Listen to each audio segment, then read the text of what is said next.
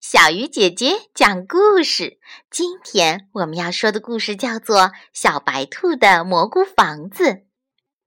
森林里有一座小小的木房子，小白兔就住在这个小房子里。哗啦啦，下雨了！哎呀，小木房子屋顶漏水了！滴答滴答，雨水把小白兔的衣服和鞋子都弄湿了。小猫听说了，就给小白兔送来了新衣服；小狗听说了，就给小白兔送来了新鞋子；小猴听说了，就给小白兔送来了花雨伞。可是，小白兔在房子里打着伞，一动也不能动，要不新衣服和新鞋又会被雨弄湿了。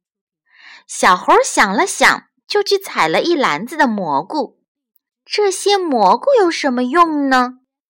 原来，聪明的小猴子把大蘑菇放在了屋顶上，蘑菇喝饱了雨水，越长越大，越长越大，变得像个大雨伞，把漏雨的地方都挡住了。